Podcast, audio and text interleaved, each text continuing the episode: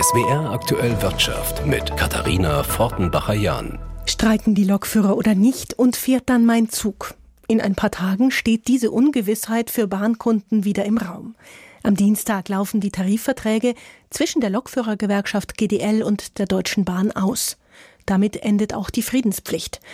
Die GDL hat schon deutlich gemacht, dass sie schnell über unbefristete Streiks abstimmen lassen will und Arbeitsniederlegungen zu Weihnachten nicht ausgeschlossen.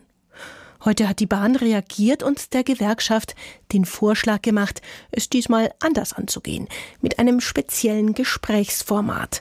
Wie das aussehen könnte, berichtet Johannes Frevel. Er hat für uns die Pressekonferenz der Bahn verfolgt, wo sich auch einiges an Konfliktpotenzial gezeigt hat. Die Tarifforderungen der Lokführergewerkschaft GDL liegen vor. Eine um drei Arbeitsstunden gekürzte 35-Stunden-Woche ohne Lohnabschlag monatlich 555 Euro mehr Geld und eine Inflationsausgleichsprämie.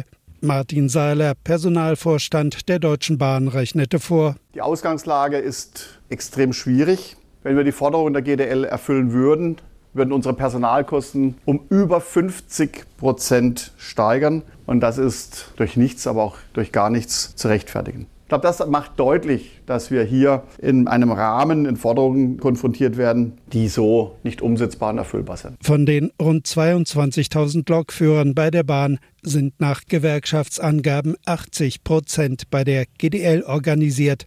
Nach GDL-Angaben stehen 100 freien Lokomotivführerstellen derzeit nur 54 qualifizierte Bewerber gegenüber. Bei einer Kürzung der Arbeitszeit um wöchentlich drei Stunden und der von den Lokführern angestrebten Viertagewoche müsste die Bahn massiv neue Mitarbeiter suchen, die es am Arbeitsmarkt nicht gibt. Das würde bedeuten, dass wenn wir das vollumfänglich bei der Deutschen Bahn umsetzen würden, müssten wir im Schichtdienst rund 10.000 Mitarbeitende zusätzlich einstellen, was erhebliche Kosten verursacht was in die Produktivität geht und bei dem Arbeitsmarkt ist schlicht und ergreifend nicht realisierbar ist. Nach dem Ende der Friedenspflicht erwartet die Bahn eine harte Tarifauseinandersetzung mit bundesweit spürbaren Streiks vor Weihnachten. Um den Tarifkonflikt zu entspannen, schlägt Bahnpersonalvorstand Martin Seiler Tarifrunden mit den Lokführern vor, die von konflikterprobten Schlichtern begleitet werden. Wir wollen raus aus der Konfliktspirale. Wir wollen hinein in einen Lösungsmodus. Wir schlagen vor, erstens unverzüglich in Verhandlungen einzutreten, auszuloten im Charakter einer Sondierung. Was gibt es für Möglichkeiten, am Ende zu einer konstruktiven Lösung zu kommen? Wir schlagen vor, zweitens, dass wir von Anfang an mit Konfliktberatern quasi im Stile einer Art Schlichtung moderiert ins Gespräch gehen. Die Bahn schlägt also Gespräche sozusagen direkt mit Schlichtern vor und, so der Wunsch, ohne gleichzeitige Arbeitsniederlegungen. Das hat die Gewerkschaft direkt zurückgewiesen. GDL-Chef Weselski hat Reuters TV gesagt, die Bahn habe in den letzten Wochen gar nicht verhandeln wollen. Verhandlungspartner seien er und Bahnpersonalvorstand Seiler. Konfliktberater gehörten nicht dazu. Dritte hinzuzuziehen, nannte Weselski eine Eskalationsstufe. Wie heftig könnte nun diese Tarifauseinandersetzung ausfallen? Und was bedeutet das für uns Bahnkunden? Diese Frage hat der Gewerkschaftsforscher Klaus Dörre im Interview mit dem SWR beantwortet. Also ich bin ziemlich sicher, dass die GDL ihre Macht in die Schale werfen wird, in die Waagschale. Und das wird bedeuten, dass es dann natürlich auch zu Arbeitskämpfen, Streiks, Zugausfällen kommen wird. Das muss man klar in Rechnung stellen. Und das ist auch ein legitimes Recht, das eine Gewerkschaft hat. Das Streikrecht ist ein Grundrecht. Und es ist ja auch bei den letzten Streiks, etwa bei dem großen Verkehrsstreik, dem 24-stündigen im Frühjahr diesen Jahres, den die EVG mitgetragen hat, eher so gewesen, dass doch relativ große Gruppen der Bevölkerung, auch der Bahnkunden, schon Verständnis dafür hatten, weil man doch sieht, dass äh, Lohngehaltsforderungen, auch Forderungen nach Arbeitszeitverkürzung legitim sind in der Branche. Der Soziologe und Gewerkschaftsforscher Klaus Dörre zur Tarifrunde zwischen der Bahn und der Gewerkschaft GDL. Im Tarifkonflikt für den Handel hat die Gewerkschaft Verdi heute bundesweit zu Warnstreiks aufgerufen. In Rheinland-Pfalz und im Saarland geht die Gewerkschaft von mehreren hundert Teilnehmenden aus, in Baden-Württemberg von rund 1500. Bestreikt wurden unter anderem Filialen von H&M, Obi, Kaufland und Ikea. Katja Jansen aus der SWR Wirtschaftsredaktion. In Stuttgart, Karlsruhe und Singen fanden Kundgebungen statt. Grund für die erneuten Warnstreiks ist der festgefahrene Tarifkonflikt im Handel. Die Tarifverhandlungen für die bundesweit rund fünf Millionen Beschäftigten laufen auf regionaler Ebene. Seit dem Beginn im Frühjahr gibt es aber noch in keinem der insgesamt 13 Tarifgebiete eine Einigung. In Baden-Württemberg fordert die Arbeitnehmerseite für die Beschäftigten im Einzel- und Versandhandel 15 Prozent mehr Lohn, für die im Groß- und Außenhandel 13 Prozent. Die Arbeitgeber verweisen auf die weiterhin angespannte Lage im Handel. Die Tarifverhandlungen für Baden-Württemberg werden am 3. November fortgesetzt. Katja Jansen, SWR Wirtschaftsredaktion. Wie teuer das tägliche Leben in Deutschland ist, das unterscheidet sich regional sehr stark. Und zwar insbesondere beim Wohnen. Das zeigt der neue Preisindex des Instituts der deutschen Wirtschaft. Er vergleicht Lebenshaltungskosten wie Miete, Strom, Gas und Lebensmittel für alle 400 Kreise und kreisfreien Städte. Am teuersten ist demnach das Leben in München und im Landkreis München, und zwar 25 Prozent über dem bundesweiten Durchschnitt. Stuttgart liegt knapp 15 Prozent drüber, Freiburg 12,7 Prozent. Deutschlandweit am günstigsten ist es in Sachsen im Vogtlandkreis. Die günstigste Region im Westen ist Pirmasens in Rheinland-Pfalz. Hier ist das Leben rund 10 Prozent günstiger als im Schnitt.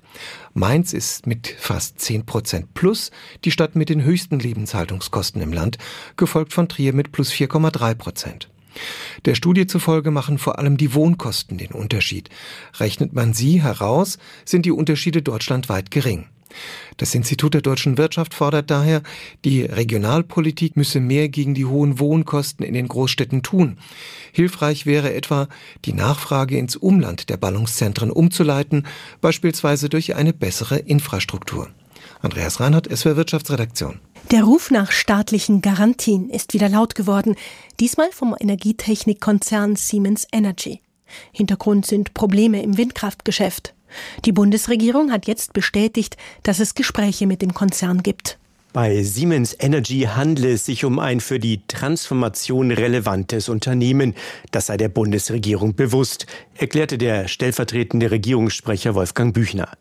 Welche Konsequenzen das hat und ob der Bund das Unternehmen gegebenenfalls stützen wird, dazu könne man aber derzeit nichts sagen.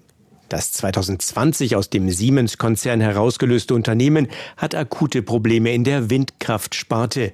Für bestimmte Anlagen an Land können Unternehmensangaben zufolge vorerst keine weiteren Aufträge angenommen werden. Man spreche mit dem Bund über mögliche staatliche Bürgschaften für Großprojekte. Laut Wirtschaftswoche geht es dabei um ein Volumen von 15 Milliarden Euro. Wirtschaftsminister Habeck hat bislang ebenfalls nur allgemein bestätigt, dass es intensive Gespräche mit Siemens Energy gebe. Ein Knackpunkt ist offenbar, inwieweit sich der Siemens-Konzern, der noch rund ein Viertel der Aktien der ehemaligen Energiesparte hält, bei einer Stützungsaktion beteiligen würde. IFO-Präsident Clemens Fuß warnte derweil vor möglichen Staatshilfen. Es sei zunächst Aufgabe von Gläubigern und Aktionären, die Firma zu sanieren. Im Übrigen könnten Windräder auch aus anderen Ländern importiert werden. Autarkie, so Fuß gegenüber der Nachrichtenagentur Reuters, sei auf diesem Gebiet unnötig und für die Energiewende nicht erforderlich.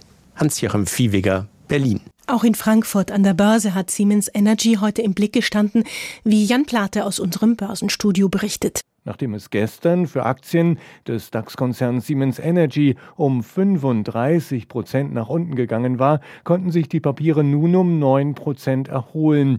Wegen der Krise der Windturbinentochter werden Schwierigkeiten bei Gesprächen mit Banken zu Garantien für Großprojekte befürchtet.